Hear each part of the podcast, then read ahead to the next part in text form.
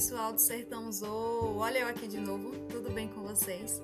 Hoje estamos aqui com mais um episódio inédito e apaixonante, tá? A gente vai trazer um pouquinho hoje sobre o inglês no agro com a teacher Karine, que é uma querida, acredito que muitos de vocês aí já conhecem, né? É, existem é, diversas plataformas onde ela usa para poder dar cursos de inglês no agro e a gente vai falar um pouquinho sobre isso, né, Karine, durante o nosso bate-papo. Mas e aí, tudo bem? Como é que você tá? Tudo ótimo. Olá, pessoal. Bom dia, boa tarde, boa noite. Tudo certo? Prazer estar aqui compartilhando um pouquinho do inglês no agro com vocês. A gente que agradece. Estou muito feliz, Karine, você ter aceitado. Eu fico muito feliz, assim, de, de ver que tem pessoas que aceitam, né, é, fazer parte desse projeto, desse objetivo de difundir e transmitir conhecimento e informação que é extremamente importante nos dias de hoje. E hoje a gente tem diversas plataformas de fazer isso né? Então eu acho muito interessante.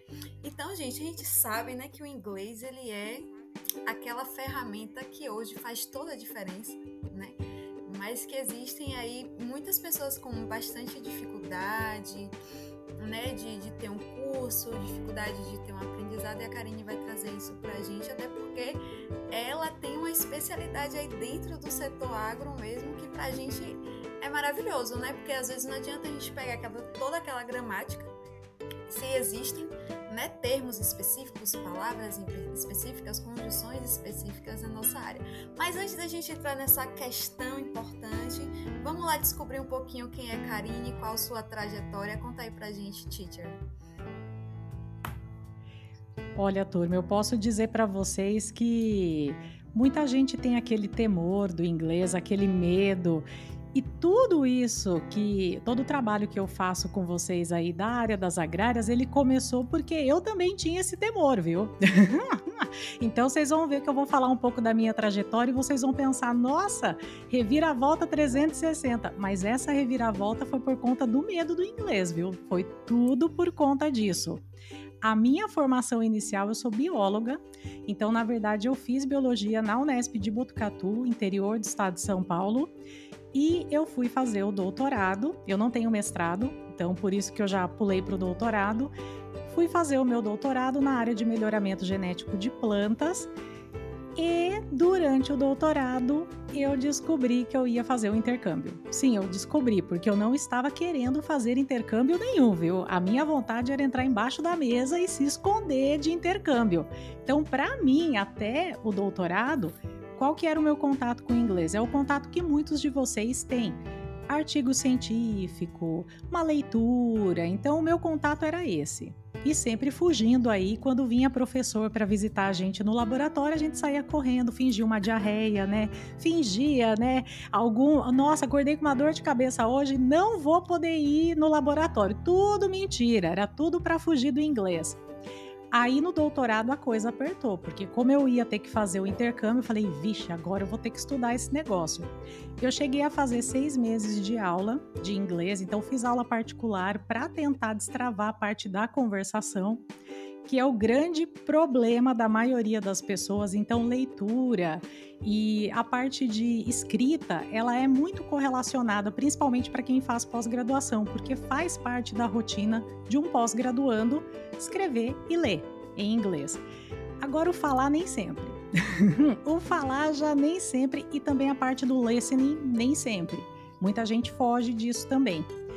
Aí fui fazer meu doutorado fora e para piorar, gente, eu fui para o Texas. Aí entra aquele problema, né? Quando você vai para o Texas, você não vai para Disney. O inglês Disney não existe, meu povo. O que, que vai acontecer lá no Texas? Aquele povo fala com a batata na boca. Olha, desci do avião, eu já comecei a pensar: o que, que eu vim fazer aqui? Eu não entendo nada. Eu não entendia o que as pessoas falavam. Aquilo vai dando um desconforto, mas aquilo dava, sabe quando embrulha o estômago? Você pensa: meu Deus, que tragédia mas, né, fui lá para o doutorado. Cheguei lá, eu descobri que eu não era a única que tinha esse problema. Tem aí, gente, uma infinidade de brasileiros com o mesmo problema. E o que, que eu percebi durante o doutorado? Tinha muita gente muito habilitada, assim, tecnicamente falando, pessoas boas, conhecimento profundo na parte técnica, só que na hora da comunicação, hum, pobre alma, parecia uma criança falando. E parecia uma criança falando por conta do inglês. O inglês ele não estava bom o suficiente. Então foi aí que eu tive o primeiro clique com a história do inglês, que eu pensei, nossa, mas tem ninguém que ensina isso para esse povo, né? Porque o que, que eu estava fazendo na época? Eu fui falando um pouco de inglês, porém eu tinha muita dificuldade de compreensão auditiva. Meu problema era entender a galera falando por conta do sotaque. Eu comecei a testar um monte de técnica para estudar. Um monte. Eu comecei a testar tudo que eu vi, o que eu não via, eu inventava, comecei a fazer um monte de coisa que eu pensei, eu preciso desenvolver o inglês rápido. Não adianta eu achar que ah, estou aqui no intercâmbio em imersão, vai acontecer um milagre aqui, eu vou aprender. Não é assim que funciona.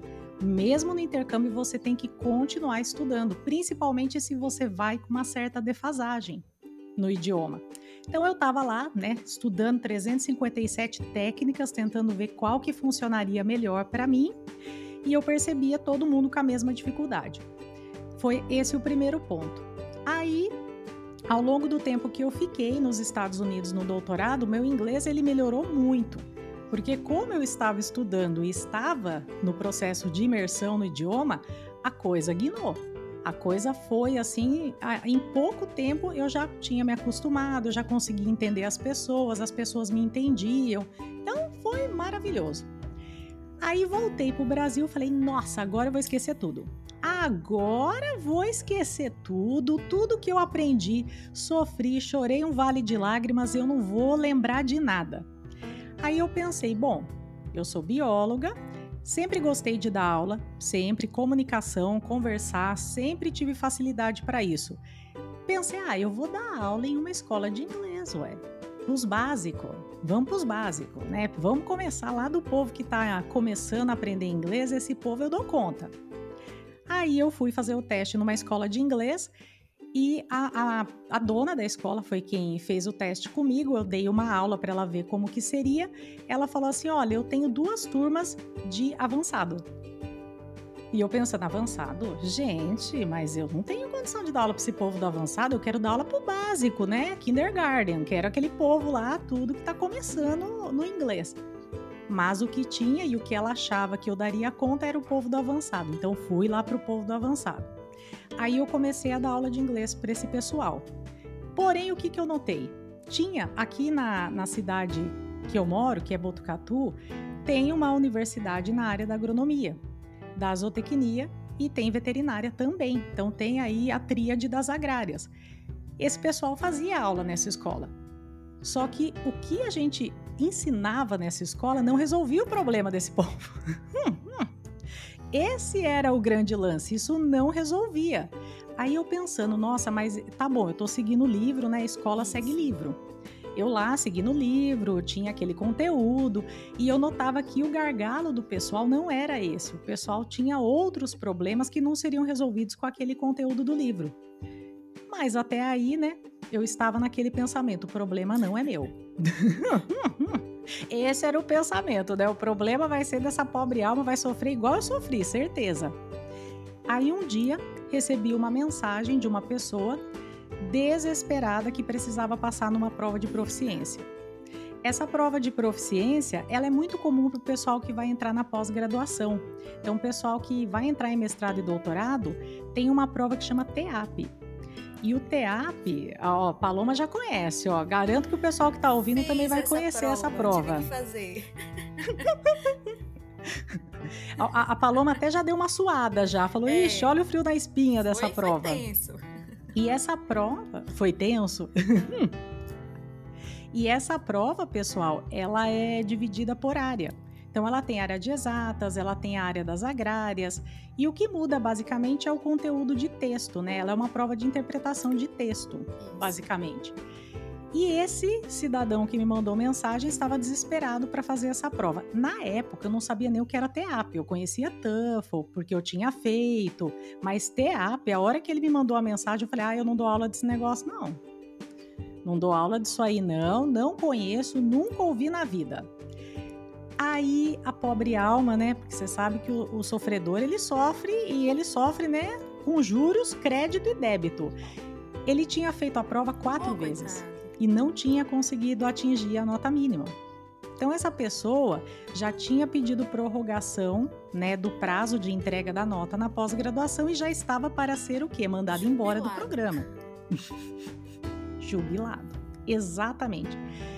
Aí eu perguntei para esse cidadão, falei: "Olha, eu não sei nem que prova é essa, não faço nem ideia do que se trata, mas se você tiver aí uma prova para eu dar uma olhada, eu posso tentar te ajudar, né? Já que o caso tá tão extremo, Aí ele tinha, né, uma prova. Eu olhei a prova e falei: bom, vamos montar aqui um plano de estudos para você conseguir passar nessa prova. Fizemos algumas aulas e ele conseguiu. Aí a minha vida foi sucesso, foi muito bom, né? Falei, nossa, que bom, alegria. Só que para mim eu achava que ia acabar aí essa história, né? Porque eu já estava para finalizar o doutorado também. Falei, ah, isso daí acaba aí e acabou, né? que triste fim. As coisas, gente, as pessoas se conversam, as pessoas se comunicam. Então, esse cidadão que conseguiu passar nessa prova, ele falou para todo mundo. Aí todo mundo que estava lascado para passar nessa prova começou a entrar em contato. E eu ainda estava terminando o doutorado, viu? Ainda estava no, no tempo ali de finalizar a minha tese. E eu comecei a ajudar esse pessoal. Aí, gente, a hora que eu tava para defender a minha tese, eu já tava cheia de aluno. E todo mundo da área das agrárias, então zootecnia, veterinária, agronomia, sempre nesse trio aí. E aí eu já tinha as aulas de conversação, já tinha aulas voltadas para o problema desse pessoal, né? Porque eu já sabia qual era o problema, porque eu tinha passado pelo mesmo. Quando eu fui terminar o doutorado, eu falei: agora eu tenho que tomar uma decisão cruel na vida ou eu continuo na área de melhoramento, que era a área que eu já estava fazendo doutorado. Inclusive, eu tinha uma proposta de pós-doc já na área fora do Brasil, então eu precisava ir embora de novo. Ou chuta o pau da barraca e vamos fazer uma transição de carreira. Rezei um Pai Nosso, uma Ave Maria, falei, vamos então fazer uma transição de carreira, né? Porque eu sempre, eu sabia que isso era um problema que a área das agrárias tinha. Eu sabia que a parte de listening para a área das agrárias é mais complicado, o pessoal fala mais embolado, não tem jeito. Eu sabia que os problemas eram esses e não tinha ninguém para ajudar o povo. Aí eu resolvi fazer a transição de carreira e virei teacher de vez.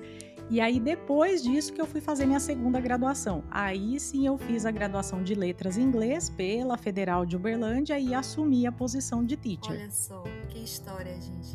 Às vezes a gente vê, né, a Karine nas redes sociais, vê ela nas aulas do curso dela e não imagina, né, a trajetória que ela passou. E eu ficava me perguntando, meu Deus, Karine é bióloga, tem mestrado na área de genética como que ela se encontrou na área das agrárias para poder facilitar essa vida para a gente aí da área das agrárias, porque é muito difícil.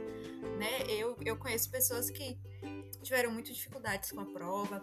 Hoje as seleções de mestrado e doutorado requerem uma prova de inglês, né, para poder passar. E eu tive muita dificuldade, eu queria fazer mestrado na UFPA, eu tentei quatro vezes mestrado na UFPA, perdi por causa da prova do inglês. Isso não é possível! Meu currículo bom, eu tirava nota boa na prova, quando chegava na prova do inglês, que era eliminatória, não conseguia isso. Eu disse, peraí, que a gente vai ter que procurar aqui meios, mecanismos, né, para poder se encontrar, porque aí agora eu tô defendendo o mestrado, vou fazer a prova de doutorado. Disse, não, peraí, deixa eu começar a recapitular aí é, o, o, inglês, porque é extremamente fundamental. E que bom, né, que, que essa transição de carreira foi um sucesso e hoje é, além de uma comunicadora, de uma teacher, né, consegue aí estimular. É, se vocês pegarem no Instagram da, da Karine, você vai ver os depoimentos de pessoas que conseguem é, carreiras assim é, promissoras, né, justamente por conta do inglês. E assim, Karine, eu acho que você vai, vai ter essa resposta para mim assim, de uma forma muito fácil, porque a gente teme muito o inglês, às vezes a gente acha que o espanhol é mais fácil, mas muito pelo contrário, o espanhol às vezes é mais difícil do que o inglês, né? Então, assim, o que é que você acha que é esse impasse? Qual a dificuldade que as pessoas têm é, para entender, para compreender o inglês, ler talvez, né? Ler e entender, que é para gente mais assim da área acadêmica, digamos que não queira fazer um intercâmbio, porque aí depois vai precisar estudar conversação, né? Que, que, o que, é que você acha que é uma característica assim mais pertinente das pessoas terem esse bloqueio com o inglês e demorarem muito para poder conseguir entender e se há uma ferramenta para facilitar isso, né? De que forma que você conseguiu assim é, desenvolver um método para ajudar com que essas pessoas é, aprendam o inglês de uma forma mais tranquila e seja desejável. Porque assim, o inglês a gente até começa na empolgação, né? Vou aprender inglês, mas depois a gente, ah, chato. Aí descarta as aulas, não quer mais participar. Mas e aí, conta um pouquinho dessa experiência. Qual é que é a dificuldade? Como é esse método? Quando eu estudei inglês, antes de virar teacher mesmo, para mim, não fazia sentido saber inglês. E por que que não fazia sentido saber inglês? Minha família nunca ninguém viajou, nunca ninguém falou inglês de fato. Às vezes até o português ele estava um pouco falho, né, no pessoal. Então assim, não, não fazia muito sentido estudar inglês. Então eu pensava, nossa, eu vou estudar isso aqui para nada. Então o primeiro ponto que faz a pessoa desistir, é ela não ter um motivo forte.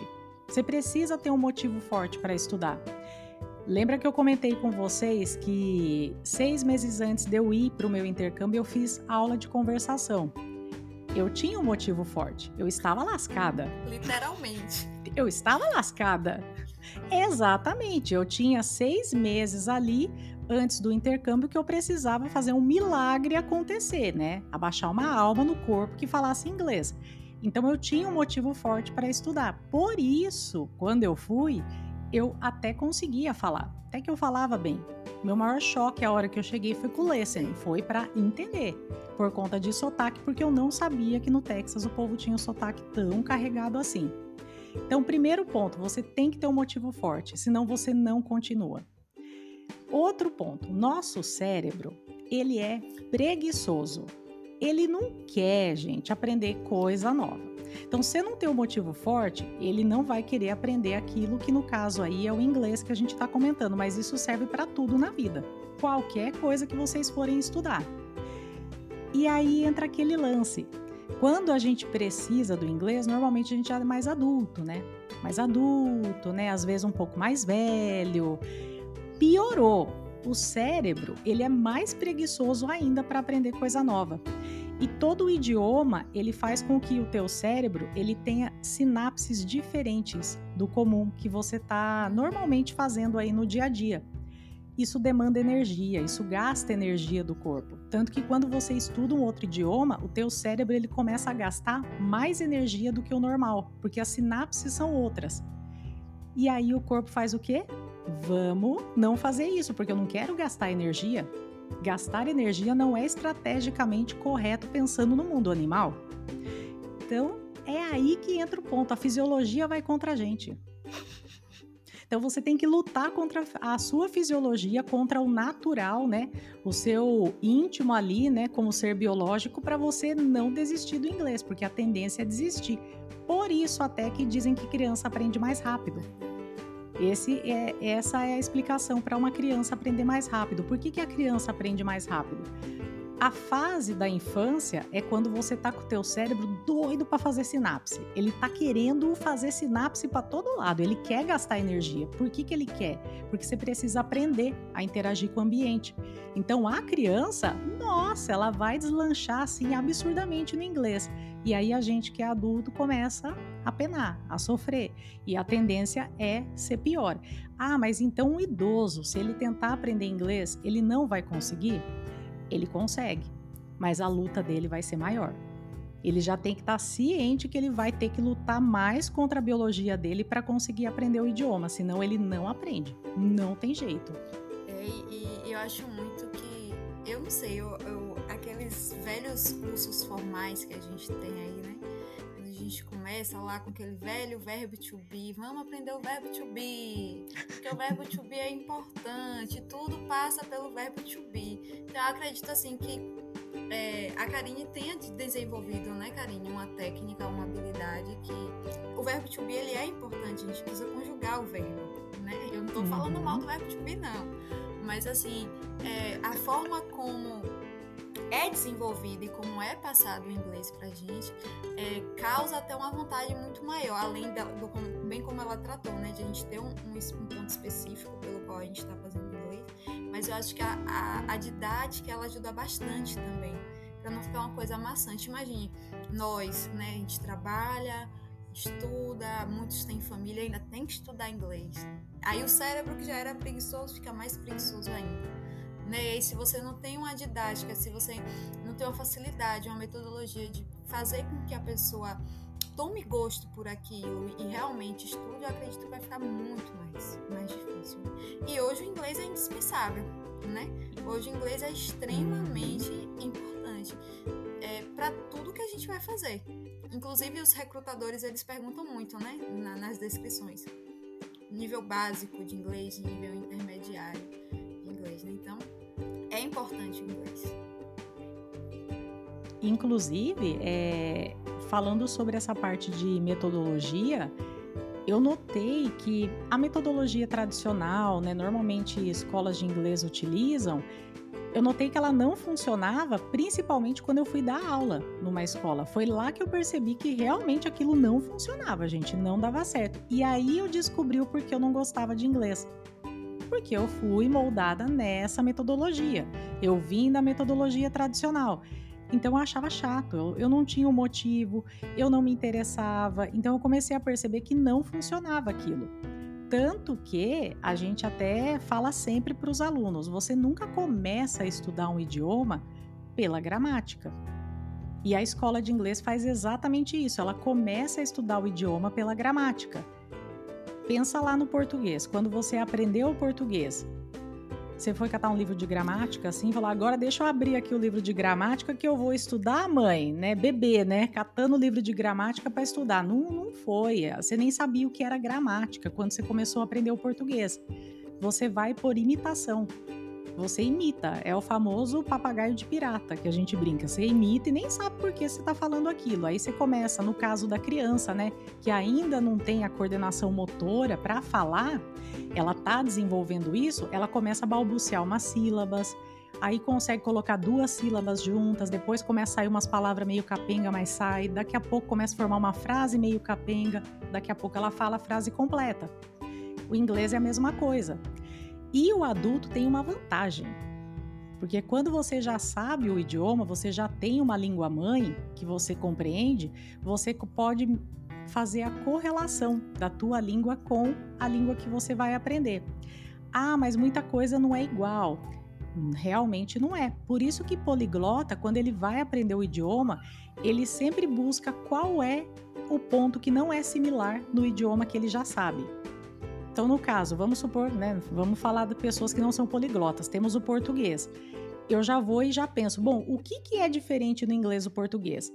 Ah, eles colocam adjetivo antes do substantivo, então eu não vou falar garota bonita, eu falo beautiful girl. Hum, já sei que isso é uma diferença no idioma. Você já tem que saber essas diferenças para você já começar a prestar atenção nisso que é diferente, para não ficar errando a vida inteira. E aí você vai mimetizando. Você mimetiza, você imita, você faz até um exercício que eu faço muito com os alunos é o shadowing, que você realmente imita o que a pessoa falou. Você pega um áudio, um texto de um nativo falando algo, pega uma frase, você vai falar em voz alta igualzinho aquele nativo falou. Para que que você vai fazer isso? Treinar a entonação, treinar a pronúncia, treinar a fluidez da palavra. Cada língua tem a sua fluidez. Eu lembro muito bem que o meu orientador do Texas, ele pedia para eu falar português e ele falava assim: "Nossa, português é uma língua tão Olha. doce". Porque realmente o português é uma língua que a gente tende a colocar mais sentimento nas palavras. O inglês ele já é mais straight on point, ele já vai ali colocando a informação e acabou.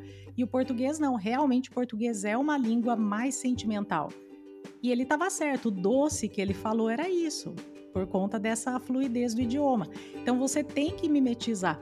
igual italiano. Falam que italiano é tudo revoltado, né? Nossa, eles são bravos, mas é o idioma deles que é assim também. Então, muitas vezes para nós aquilo parece, nossa, o cara tá bravo. E na verdade ele não tá bravo, é que a musicalidade do italiano é assim. Alemão também, alemão parece que a pessoa tá sempre brigando, né? Ela tá casando, feliz, mas ela parece que tá brigando com todo mundo. É porque a musicalidade do idioma é assim. Então, é, são essas coisas que a gente tem que pegar e aprender por esse lado, porque fica muito mais interessante, muito mais fluido e fica muito mais rápido de aprender. Você não sofre tanto decorando regrinha, completando espaço, fazendo aquela coisa que é, é chato, né? Você, é o que você comentou, Paloma. Começa animado, termina morrendo. É, é bem assim. Existe, mulher, no meio do caminho. Não, vixe, tava tão animada já tava pensando em sair fluente, mas essa metodologia aqui para mim não dá. Mas e aí, Karine, é, você falou, né, de como você começou a ter o vínculo com o inglês, o vínculo com, com as agrárias, né? E aí você começou com as suas aulas. Mas eu imagino que a, o, na pandemia as redes sociais deram um boom, né? E aí foram muitas informações, muita, muita uma forma de comunicação assertiva muito alta e muitas pessoas, eu inclusive acredito que você também tenham ganhado assim, não visibilidade, mas credibilidade, né? Porque estava todo mundo no digital ali. Tínhamos uma vida extra, né? Mas o tempo todo, todas as nossas atividades estavam sendo desenvolvidas online, no digital. Então, assim, como que você caracteriza essa, essa virada de chave, assim, para os seus cursos, para sua metodologia, para as pessoas conhecerem Karine a partir do Instagram, a partir da, das plataformas digitais? Como isso foi importante para você divulgar e o como isso foi importante também para a mudança de vida de muitos estudantes?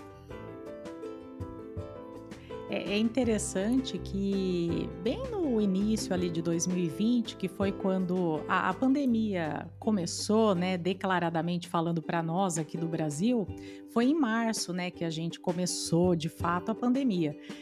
E eu me recordo que a gente estava na época mudando o nosso espaço físico. Olha, a tragédia, gente, porque a vida é feita de tragédias. A gente estava mudando o nosso espaço físico para ampliar a escola. Então a gente tinha uma escola física e a gente estava fazendo essa mudança para poder ampliar, para ter mais espaço, mais salas. Nós ficamos um mês com aulas presenciais nesse novo espaço, mal tinha montado o espaço, fechou por conta da pandemia. Na época, eu já tinha 40% dos alunos no online, então a gente já tinha um número assim considerável no online e não era o nosso foco, nunca foi o nosso foco. Porém, a hora que fechou tudo, vamos tudo para o 100% no online. E aí, nessa história de mudar no 100% para o online, a gente teve um outro problema, porque a gente costumava mandar muita gente para fora. Então, muita gente começava a fazer aula, aí a pessoa pegava confiança, ela tentava galgar, né, passos melhores ali na carreira dela. Ah, eu vou tentar fazer um intercâmbio, acho que agora eu consigo. Ah, eu vou aplicar para aquela vaga daquela empresa que pede inglês intermediário, eu acho que agora eu dou conta. Então a gente tinha bastante gente que estava saindo. Entrou a pandemia, ninguém saía para lugar nenhum, né? Nem para comprar um pão na esquina.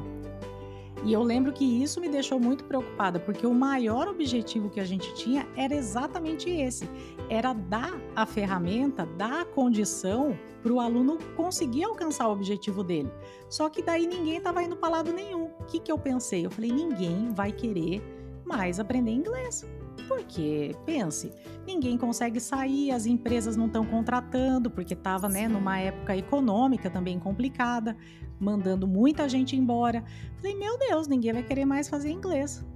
Aí eu lembro que eu montei um desafio. Fiz um desafio de 30 dias de inglês na pandemia. Aí foram 30 dias, tinha aula todo dia. Aí uma galera começou a participar. Eu falei, nossa, olha aqui, bastante gente, né, participando do desafio. Por quê? Porque ninguém tava fazendo nada, né? Então vamos aprender inglês. a verdade era essa. É, já que eu não tô fazendo nada, eu vou aprender inglês. E eu lembro que eu falava pro pessoal, vocês têm que pensar naquela visão a longo prazo. O que, que é essa visão a longo prazo? Tá fechada a fronteira? Tá fechada. Mas ela vai abrir pandemia não é eterna. As coisas não vão durar eternamente. Não vai acabar o mundo. Calma. vai abrir. E a hora que abrir, você precisa estar tá preparado para sair. Porque não adianta você falar, ah, eu vou só estudar inglês quando abrir a fronteira. Imagina, vai errar de novo, como muita gente faz, né? Aí eu fiz esse desafio e eu lembro que esse desafio foi um desafio importante, porque muita gente acabou aparecendo por conta do desafio. E aí, após o desafio, a gente já tinha o curso de inglês animal, porque o inglês animal, quando nós montamos esse curso a primeira vez, o intuito dele foi: eu tinha muita gente querendo aula, eu não tinha mais horário.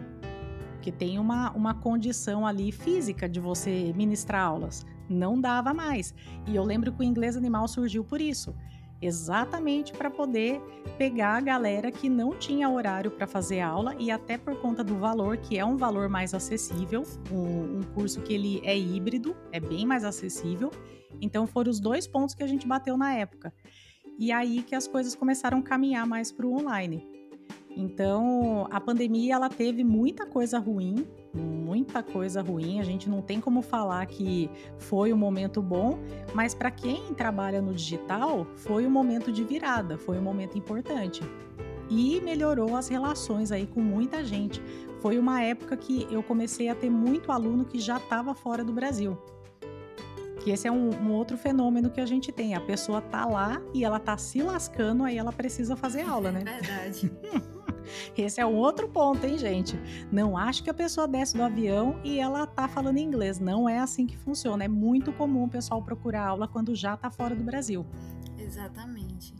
Então, gente, assim, para quem não conhece ainda a Karine, né, pode buscar ela aí nas redes sociais. O curso dela, é, vou fazer propaganda agora. O curso dela é bastante acessível.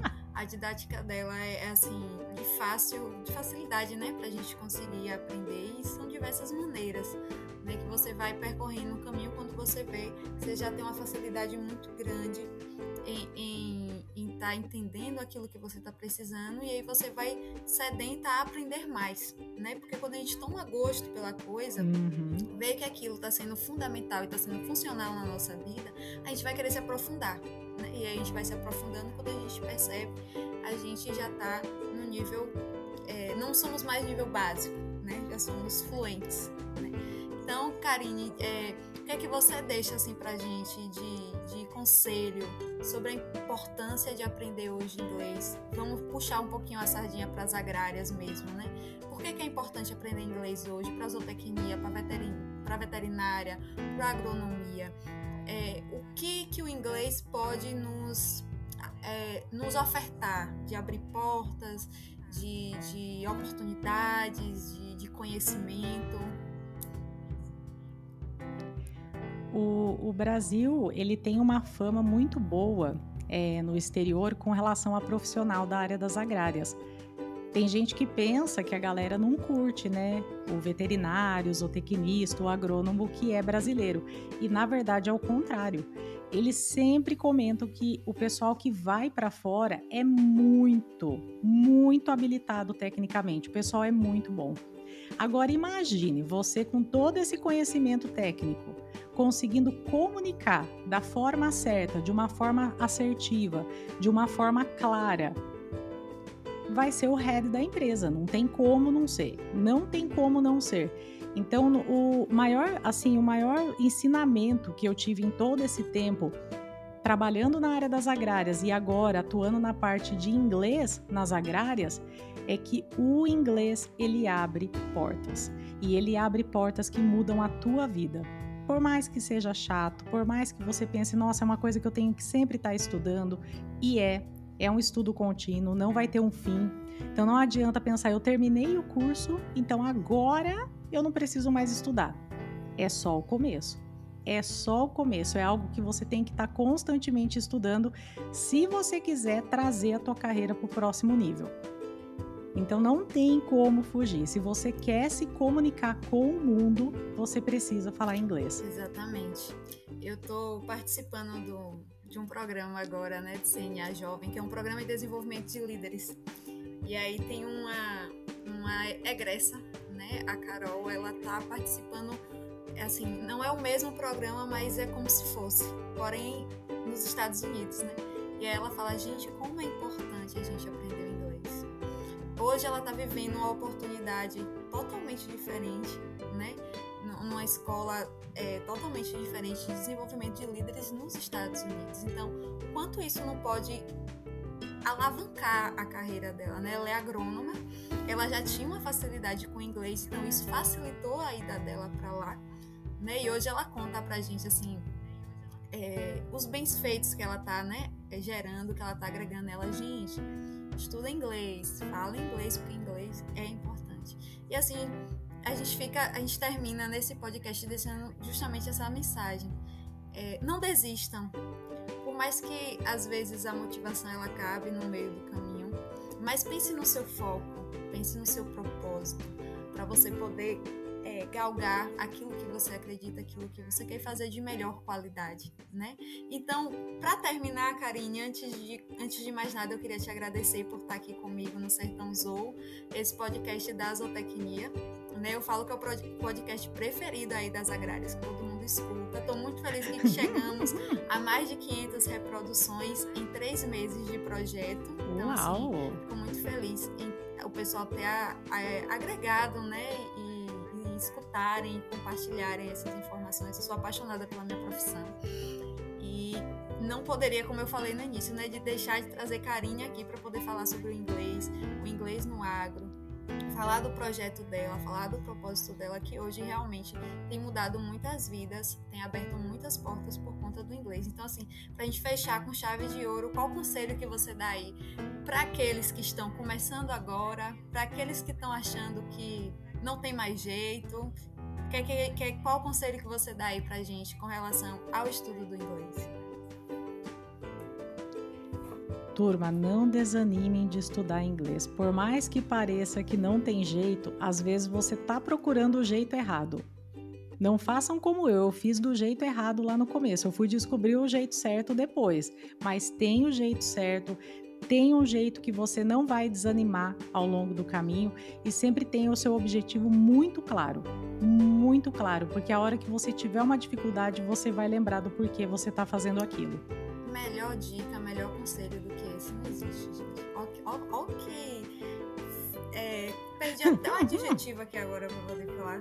Que convicção! que convicção. Que convicção. É justamente isso. Hoje a gente tem que abraçar as oportunidades né, que os meios de comunicação nos dão pra gente aprender, pra gente conhecer. Conhecimento é uma coisa que ninguém tira da gente, eu bato nessa tecla. Sou a favor da educação.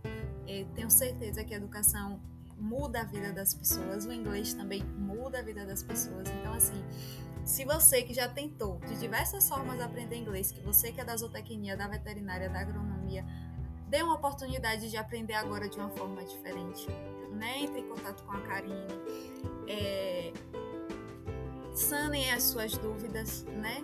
Antes de, de adquirir qualquer uhum. curso. E deem o primeiro passo nunca desistam, nunca desanimem, não só no inglês, no inglês mas em todos os propósitos que a gente traça aí para nossa vida. Karine, muito obrigada. Fiquei muito feliz em conhecer a sua história. Sou fã do seu projeto, sou fã da profissional que você é e agora conversando com você, fã da, da pessoa que você é, autêntica. Ela não para de rir, gente, parece eu. Adoro pessoas assim, né? Gente, quando a gente fala do que a gente ama, é maravilhoso. A gente não para de dar risada, né? É muito muito assim é, natural, né? A gente fica feliz de falar do que a gente gosta. Então, assim, busquem Karine, dá uma olhadinha nas redes sociais dela, né? Que até mesmo nos posts, nos reels, nos stories, ela dá muita dica, dá uhum. muita informação. E abram um espaço e permitam-se ser protagonistas da vida de vocês e mudarem a vida de vocês para melhor. Karine, querida, muito obrigada. Foi muito proveitoso esse episódio do podcast. Acredito que o pessoal irá gostar muito. Sinta-se muito abraçada. Espero que a gente possa gravar mais vezes. Muito obrigada pelo convite, obrigada pessoal que está nos ouvindo e qualquer coisa, estamos aí, gente. Eu fiz a transição de carreira, não foi à toa, é por isso que eu sempre estou sorrindo, porque eu gosto muito de trabalhar com vocês das agrárias. Ficamos muito felizes, Karine, com a sua participação. A vocês, meus ouvintes, muito obrigada por chegarem até o final do podcast. Fiquem ligados que eu sempre trago pessoas excepcionais aqui para transcreverem a sua vida, para darem dicas, para abrirem portas para vocês. Não é à toa que o Sertão Zoa é o podcast favorito de vocês. Então, assim, né? Fiquem comigo, não me abandonem. Um abraço, Deus abençoe. Até o próximo episódio, tá? Tchau, tchau. Bye!